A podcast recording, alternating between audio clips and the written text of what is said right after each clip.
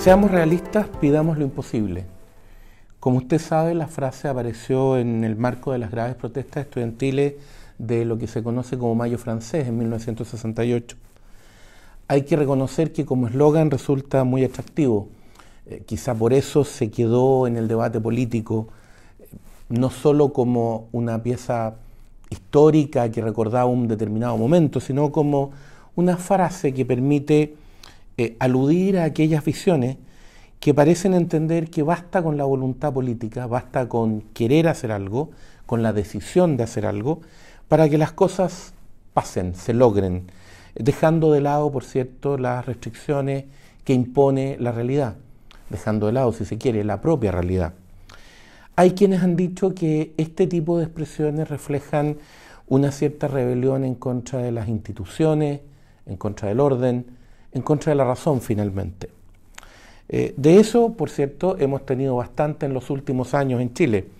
Eh, ¿Se acuerda de aquellos parlamentarios que en medio de la discusión por los retiros de los fondos de pensiones, eh, esa pésima política pública aprobada, resquicio constitucional mediante, decían que no había que hacerle tanto caso o no había que preocuparse tanto de las matemáticas?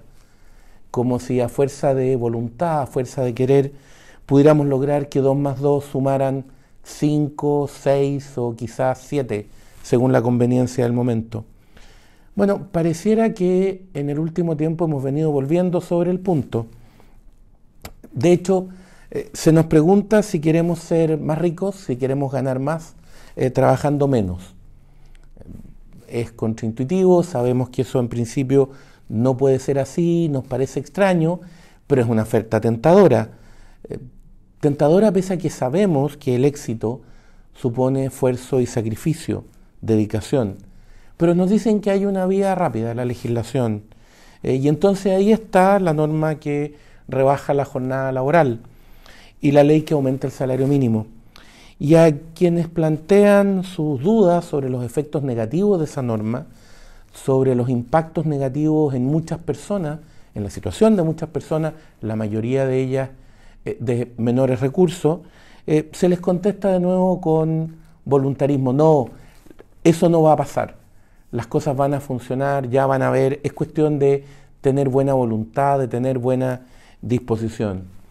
Eh, sabemos que la economía del país atraviesa por un momento particularmente difícil y que eso afecta a muchas personas. Se nos dice entonces que tenemos que celebrar el aumento de los tributos a la minería y se nos anuncia que vienen más tributos en distintos ámbitos. En el último tiempo se ha hablado incluso de tributos al alcohol, al azúcar, al tabaco, etcétera, y en distintas materias pese al rechazo ya de un intento de reforma tributaria. A quienes plantean de nuevo los efectos negativos que las alzas de tributos suelen tener en la inversión y en la actividad económica en general, pero sobre todo en la inversión, clave para el crecimiento y la recuperación, se los descarta diciendo que son argumentos excesivamente técnicos, que, no hay que concentrarse ahí, que esta vez, esta vez esos efectos no se van a producir. Eh, llevamos semanas hablando de las oportunidades que el litio le plantea al país.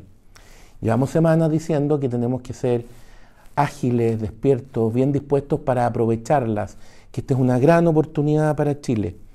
Entonces lo que se nos dice cuando se plantea una política nacional del litio es que lo que hay que hacer es crear una entidad estatal que controle esta actividad y asegurarse que sean operadores estatales quienes estén detrás.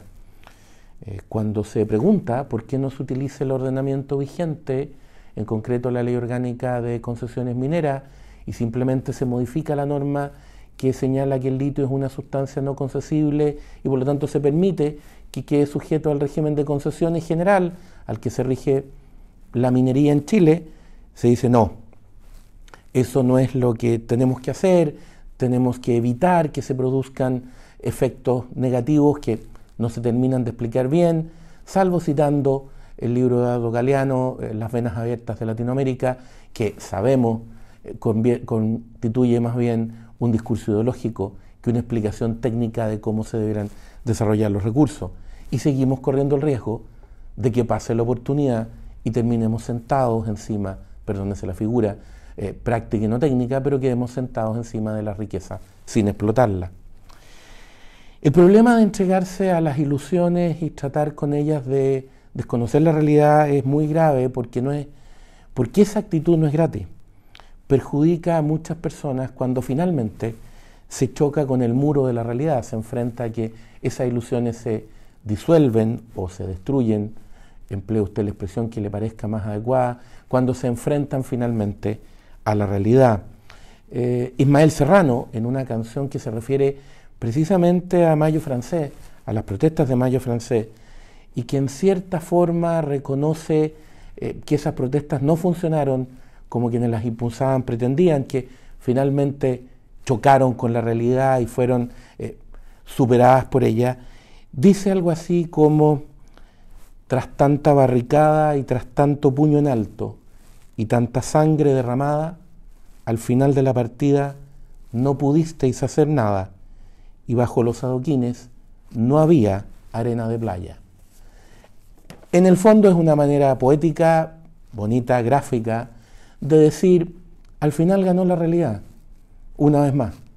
El problema es cuántas personas perdieron mientras se intentó seguir detrás de las ilusiones como si la realidad no existiera, como si se pudiera borrar de un plumazo, insisto, solo con un acto de voluntad.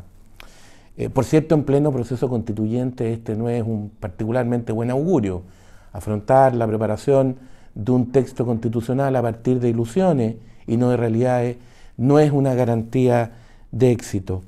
Eh, ¿Qué se puede hacer o qué recomendaciones se podrían dar en este sentido? Bueno, eh, recordar a esas personas, a esos individuos que a lo largo de la historia han dado ejemplo de ser capaces de cumplir con su deber, de respetar las instituciones, de actuar conforme a la razón, por difíciles que fueran las circunstancias.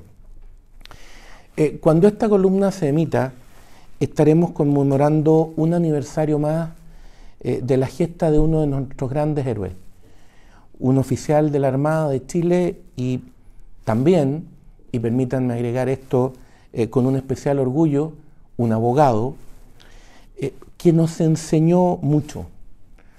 Arturo Prat nos enseñó mucho en muchos sentidos, valga la redundancia, pero en lo que nos interesa en este comentario particularmente, nos enseñó frente a la situación más difícil, la derrota casi segura, eh, el camino del cumplimiento del deber, la serena fortaleza en el cumplimiento del deber. Gracias a eso, no solo permitió el triunfo en Punta Gruesa, y entonces no solo permitió que Carlos Condel transformara lo que todos pensaban que era una derrota en victoria, eso gracias al sereno actuar y al sereno cumplimiento del deber de Prat, sino que además, como han sostenido muchos historiadores, es probablemente el causante eh, ideológico, más que ideológico, en términos de espíritu patriótico, de que Chile sea capaz de ganar esa guerra.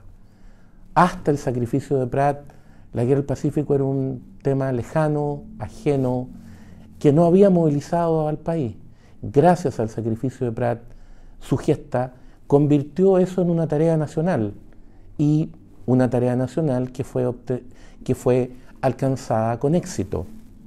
Prat, por lo tanto, enseñó mucho más eh, de lo que es simplemente su tarea ese 21 de mayo, en términos de cómo se afronta la dificultad, de cómo se afrontan los procesos y de cuáles son las guías que se tienen que tener si al final lo que se quiere efectivamente es servir al país. Eh, por cierto, los tiempos y los problemas son distintos. Estamos en otra época, pero conmemoramos no el tiempo y el problema en concreto, conmemoramos la gesta por el ejemplo, por los valores y por los criterios que se siguen.